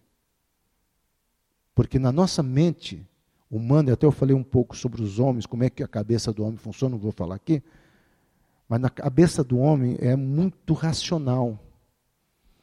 E a fé está aqui, a razão está aqui. Tem um filósofo dinamarquês chamado Schopenhauer que ele fala: tem uma hora que eu e você temos que dar um salto de fé, pular o abismo da razão. O epicurismo também, os dois, Paulo enfrentou. Paulo enfrentou os três. Como é que Paulo enfrentou o epicurismo? O epicurismo é aquela coisa assim do petismo, né, da, época, da década de 1700, 1800, século XVI, século XVII, século XVIII. O petismo. Olha, eu sofro, mas lá no céu vou ter rua de ouro. Ah, é a nova Jerusalém, amado. Aí vem o quê? A contracultura, que é de teologia da prosperidade. Fala assim, lá nos céus tem rua de ouro. É, você tem uma casa de ouro lá no céu? É. Meu muro é todo de ouro. Pega um pouquinho desse ouro, paga as tuas contas. Entendeu? Vem fazer o imediatismo agora. Pô, para, não é nada disto. O que Deus está falando, e o que esse movimento petista não entendeu, é que eu tenho sim uma expectativa. E Paulo vai falar sobre essa expectativa. Paulo fala, manda um WhatsApp para Timóteo. Timóteo, eu acho que vai ser hoje, hein, cara? Vão cortar minha cabeça. Mas é o seguinte, cara. Se eu pudesse viver mais um pouco e eu prego o evangelho. Mas eu estou num conflito existencial, estou numa bifurcação bate-mal. Eu não sei se eu, sei, se eu vou ser John Wayne ou John Wayne é o Batman ou Batman. Não, peraí, peraí, eu não sei quem eu sou. Não, ele não fala isso. Ele fala assim, cara, a minha crise, sabe qual é? Que eu não sei se eu quero viver, se eu quero morrer. Porque se eu ficar, tem mais tempo para evangelizar. Agora, se eu morrer, eu estou perto dele. Que conflito existencial é esse, Paulo? Pois é. Quer saber de uma coisa? Eu entrego para Deus. Se ele quer a minha cabeça, deixa cortar. Paulo não está. Igreja, ore por mim, porque a minha cabeça vai ser cortada. Cara, o crente, o Brasil, se sofreu uma perseguição, não sobra um, meu irmão. Se um cara entrar a gritar, ah, perseguição, não sobra um. É duro isso aí. A palavra de Deus fala que a metade da igreja vai subir, a metade vai ficar. Né? Eram dois, sobe um. Dois no campo, dois na cama, já viu? Matematicamente falando, parece que a metade. Hoje está 25% que vai ficar, ou vai subir. Por quê? Porque o nosso cristianismo não está fundamentado nesse picurismo. Nós não queremos sofrimento, mas Deus não é sadomasoquista. Eu vou acabar com a vida do Silas. Anjos do terror, vai lá. Cara, Deus não é caixinha de Skinner, caramba. O que Ele quer, e Ele sabe que muitas vezes, Ele tem que produzir algo na minha vida. Uma vez, eu, lá no, no Maluê, onde o Farley ia trabalhar, tinha um cano que estourou. Aí um cara, um cara falou assim, pastor, Está aqui que o senhor precisa comprar. Enquanto o senhor vai comprando, eu vou começar a obra aqui. Uma gotinha assim, saindo assim, da parede. Quando eu chego, está um rombo na parede. falei, cara, você é maluco, cara? Olha o que você fez na parede. falei, pastor, eu tenho que cortar isso. Como é que eu ia cortar? Eu tenho que, as minhas mãos vão ter que fazer assim. Faz o seguinte, vai lá para a igreja, quando o senhor voltar, vai estar tá pronto isso aqui. Aí quando eu voltei, estava lá, só faltou pintar, depois ele pintou no outro dia que ele teve que fazer tudo aquele rom para ele poder cortar o cano e botar emenda. Aí à noite, quando eu fui orar, aí Deus falou: Sabe o que aconteceu ali? Naquela parede, é o que acontece na vida dos meus filhos. Eles acham que é uma coisinha pequena, mas para eu consertar eu tenho que quebrar um, fazer um buraco enorme. Eu não quero apenas trocar algo, eu quero trocar tudo. E às vezes, eu, quando eu começo a quebrar, não! É os crentes mimimi. Ah, o pastor não me curtiu essa semana, botei uma foto minha que eu cortei um cabelo, ele não curtiu. Aí o pastor falou de todo mundo lá na igreja, não falou de mim. Tá, tem, a coisa está dodói, está tá complicada. É o picurismo. Ou fala, eu vou parar que tem gente embora. Tá. E por último, gente, gnosticismo, esse besta diabólico é idiota demais, mas é o que está no meio das igrejas. O gnosticismo é aquela coisa que você pode pensar além. Você tem a visão de Tandera. Você olha tudo. Olha, esses caras, esses caras nem sabem o que é Tandera, tá vendo essa cara? É duro. Por isso que eu estou falando, eu perdi o jeito, perdi o jeito de falar para a geração jovem atual, cara. Não é possível. Né? Vou contar uma aqui. Teve uma igreja em Uberlândia, cara, que eles quiseram fazer uma coisa bacana com os jovens. Então puseram os músicos, uma boa ideia, está vestido dos heróis da atualidade. Ó, pergunta quem é teu herói? Bacana. Então tinha o Thor, tinha o Capitão América e o tá, Todo mundo da Marvel estava ali. Aí o pastor veio de Batman. Aí o pessoal, que é um absurdo, a igreja fazendo isso esteticamente. E eu aqui estava tão desligado, eu falei, estava eles de Marvel ver o Batman. Cara, esses caras são malucos, são doidos, né? que, que tem de se come com o Marvel, cara? Se, se ele souber. Aí, eu estava falando uma coisa, ele estava falando outra coisa. Eu falei, Pastor Silas, o senhor não está entendendo o que nós estamos falando. Eu falei, sei. Eles puseram o mesmo barco. Depois, ai meu Deus, vocês estão olhando a Esther, mas tudo bem. Que tal você vestida de Batman, hein, cara? Mas essas coisas que o gnosticismo traz, ele criou um cristianismo que faz você buscar uma religiosidade zen, uma religiosidade mistificada. Agora veja só de onde que vem isso. Agora vem o slide. Posso soltar tudo, cara? Porque aí fica mais fácil, tá? Solta tudo lá. Bom, isso aqui é Darcy Ribeiro, tá? Isso. Isso aqui é Darcy Ribeiro. Darcy Ribeiro fala que nós temos essas três matrizes. Ou seja, quando foi colonizado o Brasil, o Brasil não estava cru, gente. Já tinha gente aqui. Aí a colônia portuguesa vem, se estabelece, vem os franciscanos, os salesianos, os jesuítas começam a fazer uma base, isso vai crescendo. Aí em 1880 começa a formatar o cristianismo pós-reforma. Só que quando esse cristianismo chega, encontra essa matriz, é aqui que eu quero que você entenda. Isso é cosmovisão tupiniquim, isso aqui é a gente. Então, vamos pegar lá em cima, da matriz africana, misticismo, uso de totem e amuleto. Mas vamos, aliás, vamos começar é pela tupi, que é melhor. Tupi, já tinha aqui o animismo, panteísmo, místico.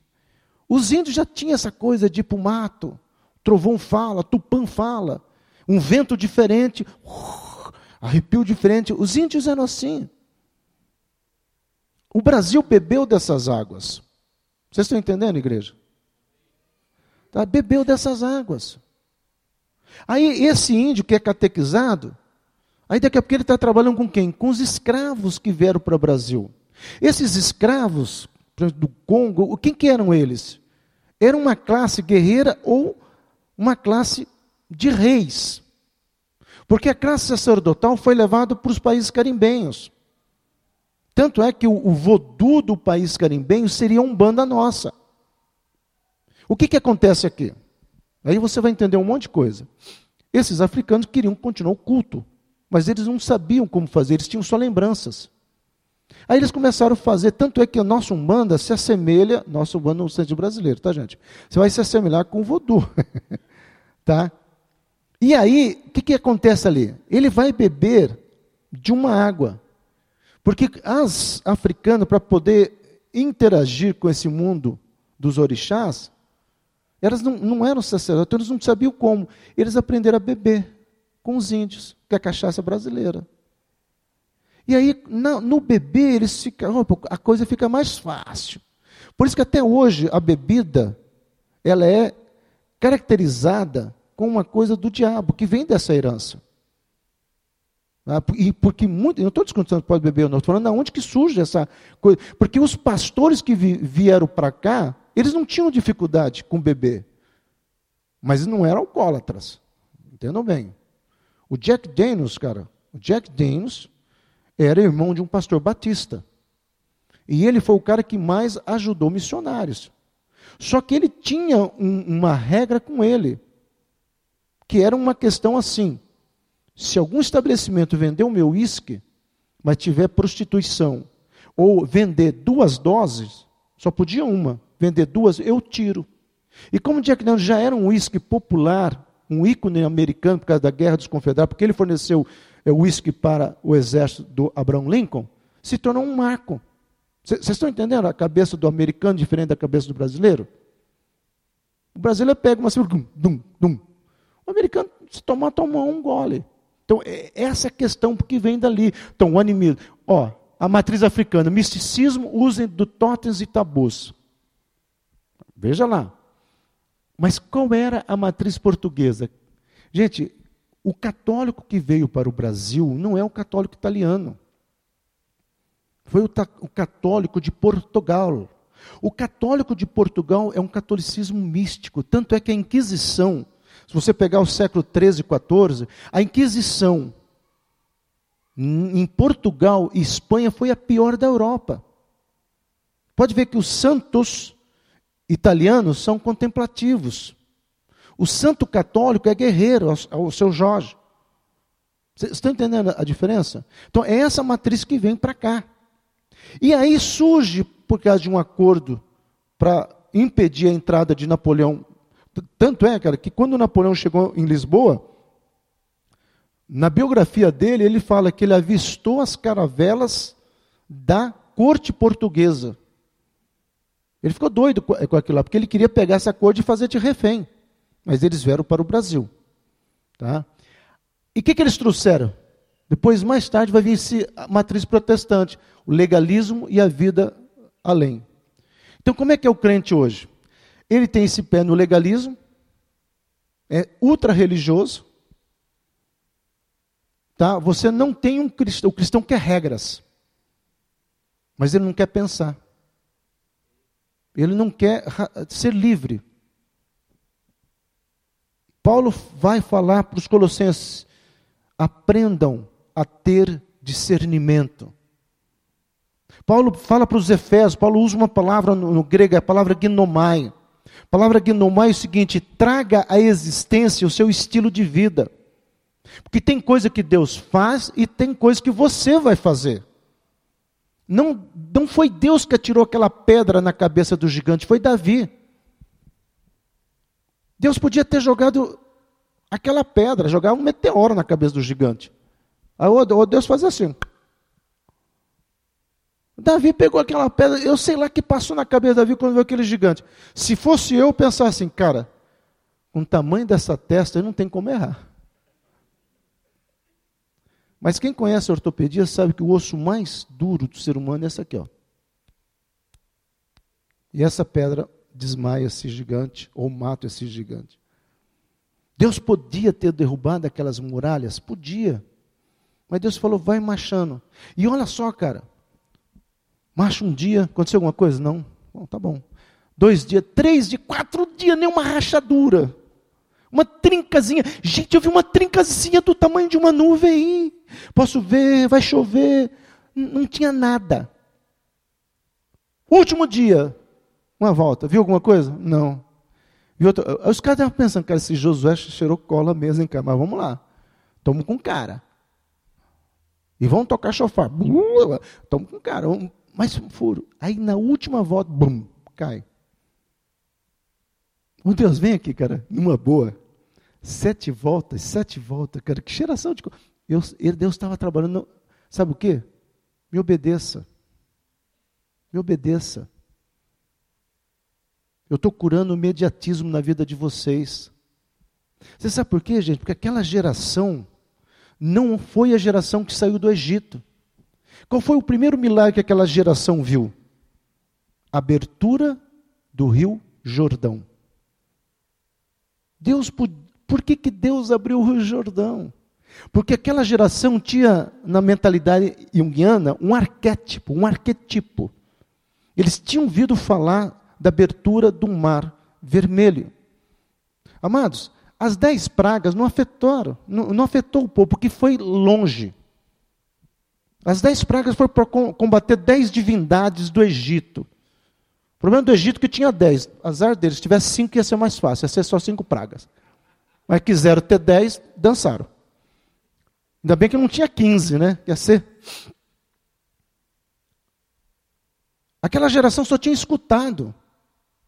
Porque o Mar Vermelho foi o grande lance e foi o divisor de águas. Porque quando chega ali, a palavra no hebraico, tá?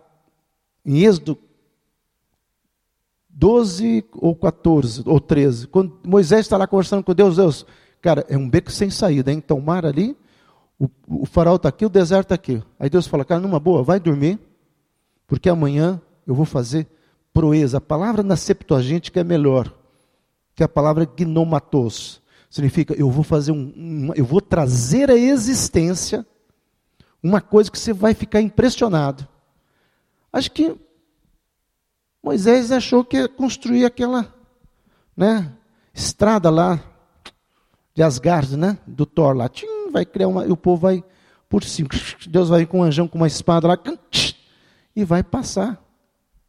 Moisés acorda, está lá tudo igual. O que, que você faria naquela hora? Deus fala, Moisés, o que você tem na mão? Tem esse cajado aqui, cara. Só que aquele cajado, Deus já tinha dado uma experiência para ele. Foi aquele cajado que ele venceu os magos, que desde pequeno ele aprendeu a conviver com os magos. Quando Deus foi treinar Moisés, tinha duas famílias que Deus poderia ter feito adotar Moisés. Porque o que Deus queria com Moisés é que ele escrevesse. E a única nação que dominava a escrita naquela época era o Egito. E duas famílias que sabiam escrever, a sacerdotal e a família real. Como é que ele ia botar Moisés na família sacerdotal para aprender as bobagens? Aí ele faz, eu vou botar na família é, é, é real. Cara, mas como é que eu vou botar Moisés lá no quarto da princesa? Pai, olha essa criança. Foi alguma mãe aí dos escravos, mata. Botar na porta, mesma coisa. Então Deus falou: quer saber uma coisa? Eu vou brincar com esses caras.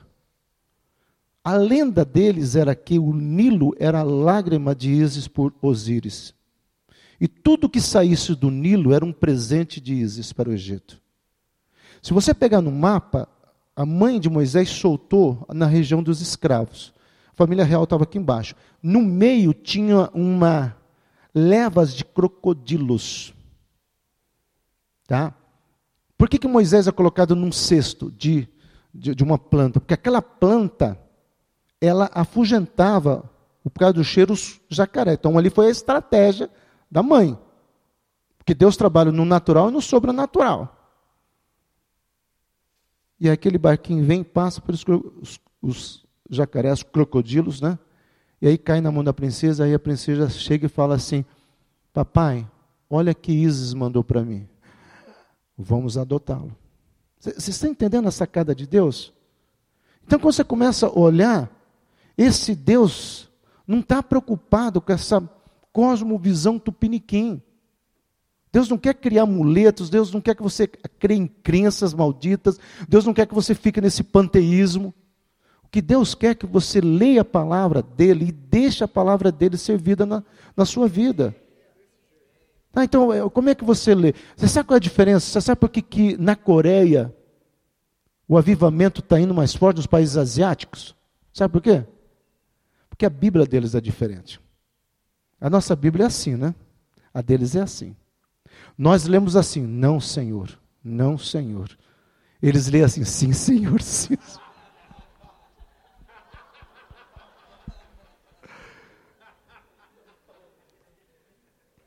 Cara, a diferença está aí. A diferença está aí. Você pode pegar e ler: O Senhor é meu pastor e nada me faltará. Ou você lê: O Senhor é meu pastor e nada me faltará. Então eu quero encerrar aqui dizendo três coisas, amado. Primeiro, esqueça as palavras no grego, você vai receber, que foi só para impressionar vocês. Tá, mas primeiro, se eu sair daqui hoje sabendo que você aprendeu o segredo de tomar um chimarrão, que é se aquietar diante de Deus e deixar Deus falar com você e ministrar no seu coração, eu ficaria muito feliz. Não tenha pressa, porque Deus tem um tempo que é fora do nosso tempo. Eu estava conversando com o Farley ontem sobre essa questão da física quântica, né? O prêmio Nobel de, do ano passado, eles ganharam porque eles conseguiram chegar perto da viagem do tempo, das três dimensões: presente, passado e futuro. Sabe quem é o cara que sacava de presente, passado e futuro? Deus. Deus sempre sacou de presente, passado e futuro. Por isso que quando Deus olha para você, Ele vê o teu presente, mas, cara, Ele conhece o teu passado. Não adianta jogar sujo com Ele, não adianta dizer, culpar a Mariazinha, culpar o teu, o diabo, culpar Jezabel, Pomba Gira, Tanca Rio, não adianta. Ele sabe da tua carne. Ele sabe que o teu espírito é sem vergonha, que a tua carne é fraca. Juntou os dois, deu uma nhaca que deu. Então, joga limpo com ele. Se confessamos nossos pecados, ele é fiel e justo. Mas cria vergonha na cara. Sabe, tem gente que parece Itaipu gospel. Sabe, a energia de Itaipu vem nas quedas, né? Tem gente que fica só caindo, caindo e levantando, caindo, está o gospel. É nas quedas, é nas quedas. Para com isso, cara. Então, em primeiro lugar, entenda isso. Segundo lugar, entenda uma coisa. Os ismos, tá? Revolução Francesa. É interessante nós estudarmos, ou vocês estudarem, desculpa, né? Vocês estudarem um pouco mais sobre a, a, a, a, a pró-reforma. As maiores faculdades, as maiores faculdades nasceram dentro das igrejas. Sabe por quê? Porque Calvino teve uma sacada que Lutero tinha falado. Por que, que as igrejas precisam ficar fechadas durante a semana? Vamos abrir ela para alguma coisa. Então, cara, você não precisa abrir a igreja, mas abra a sua vida. Ande com folhetos. Fala do amor de Deus. Não tenha vergonha de falar que você estava num lugar maravilhoso e sentiu a presença de Deus. Não é você que vai convencer o cara, é o Espírito Santo que à noite vai tocar no coração dele. Uma vez eu estava evangelizando, e olha só, acho que eu posso contar aqui, né? É, a Ângela, no processo de evangelização, ela me enchia as paciências, que é a minha esposa. Tá, tá, tá, porque quando eu entrei na pirâmide, fazer viagem astral, eu saí, tá, tá, eu falei, cara, então tá bom, vamos fazer o seguinte, Ângela. Você não está acreditando? Não. Então hoje Deus vai aparecer para você. O quê? Hoje Deus vai aparecer para você. E aí, eu termino de falar isso para ela, quando eu vou orar à noite, eu falei, peraí, o que, que, que eu fiz? Aí eu fiz uma oração. Deus, é o seguinte, cara, numa boa. Falei bobagem, estava nervoso, eu botei o teu nome numa fria, disse que o senhor ia, ia aparecer lá, mas tem uma coisa, Deus. O senhor me perdoa, tá? mas se o senhor não aparecer, vai ficar feio para o senhor. Porque eu falei para ela que o senhor vai aparecer. E a Ângela teve uma visão fantástica. Ela entrou no processo lá de sair, aí o pai dela vem, abriu Maluê, não, Padrancheta, abriu a janela e faz uma rua de ouro. Ele falou assim: vem aqui, minha filha. Vou te mostrar que esse Silas está mentindo para você. E ela vai. Quando ela chega na beiradinha, eu, e Deus mandou falar uma coisa para ela uma vez, ó, fala isso para ela que um dia vai ser Shazam. ela vai precisar usar. Eu falei para ela, Anjo, numa hora que você estiver numa situação, diga, o sangue de Jesus te repreenda. Quê? O sangue de. É vampirismo? Não, não é não. É, fala, fala, o sangue de Jesus te repreende. Pronto, falou. Nesse dia ela lembrou disto. O sangue de Jesus te repreende. Pum, sumiu tudo. O que, que ia acontecer no outro dia? Moça, classe média, curitibana, pula do décimo andar. Vocês estão entendendo? Como é que a coisa é, é, é doida? O que, que eu fiz para ela? Além de mostrar o meu jeitinho. Eu mostrei Jesus na minha vida. As pessoas não querem saber se você é da igreja do alcance, menor alcance, do estica, não estica, do monte X, monte Y. As pessoas querem saber o que, que você tem para oferecer, cara. Então fale de Jesus. Ore. Não tenha medo de dizer, cara, não estou legal. Posso orar com você? Hã? É, ore. Abrace o cara. As pessoas não se abraçam. Ah, não sou boiola, gosto. Cara, para com isso, abraça. Vai dizer, cara, olha, Deus te ama. As pessoas não estão se tocando mais, nós estamos num mundo virtual. As pessoas estão se relacionando numa situação muito idiota. E nós queremos também relacionar com Deus no virtual. Por isso que é bom ouvir mensagem de YouTube. Eu adianto, eu paro. Deus está muito chato, o senhor está falando. E nós queremos fazer isso para Deus. Daqui a pouco vai vir crente com controle remoto. E por último, cara, o Fire falou muita coisa aqui, tal, tal, tal. Mas qual, qual, é o legado que você vai deixar? Eu fico feliz quando eu vejo que eu deixei um legado na vida do Farley. E você, qual é o teu legado? Nesse triunfalismo nós queremos deixar Curitiba. eu tenho a chave de Jesus. Um dia um pastor falou: Deus me deu a chave da cidade. É para quê? Para deixar no miolo lá? Então, qual é o seu legado? Qual é a história de vida que você está deixando para a tua casa? Meu querido, saia da sua zona de conforto. Para de brincar de crente. Vive uma vida de santidade.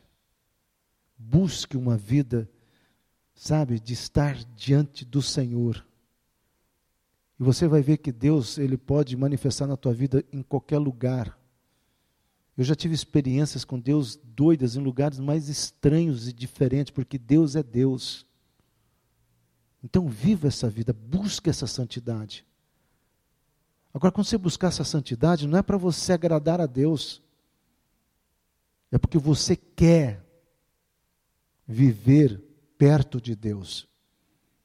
Sabe aquele filho que quer agradar o pai e o filho quer viver com o pai? É muito diferente. Tem crente que quer ser santo para agradar a Deus. Mas Deus não quer que você agrade Ele, Deus quer viver com você, é muito diferente. Eu encerro com essa visão aqui. Eu falei por Farley isso, um estudo que eu fiz. O povo, quando saiu do Egito, até a construção do muro, do templo, você vai somando, dá 573 anos. E Deus falou que é só 480. Isso me intrigava. Porque, matematicamente falando, tem 93 anos que Deus não contou. Aí, quando eu comecei a estudar mais, eu comecei a ver, serviram a outros deuses, serviu a isso. Eu comecei, tantos anos, tanto, eu comecei a somar aqueles anos. Aí eu encontrei os 93 anos que Deus não contabilizou. Sabe o que significa isso? Que talvez você chegue para Deus e fale, Deus, eu tenho 10 anos de igreja. E Deus fala, não, você só tem oito. Que isso, Deus? Eu me converti dia tal.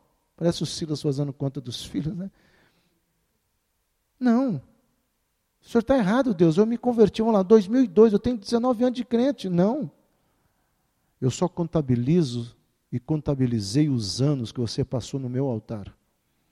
Os anos que você frequentou a igreja. Os anos que você entrou e saiu. Os anos que você exerceu uma função os anos que você teve um cargo.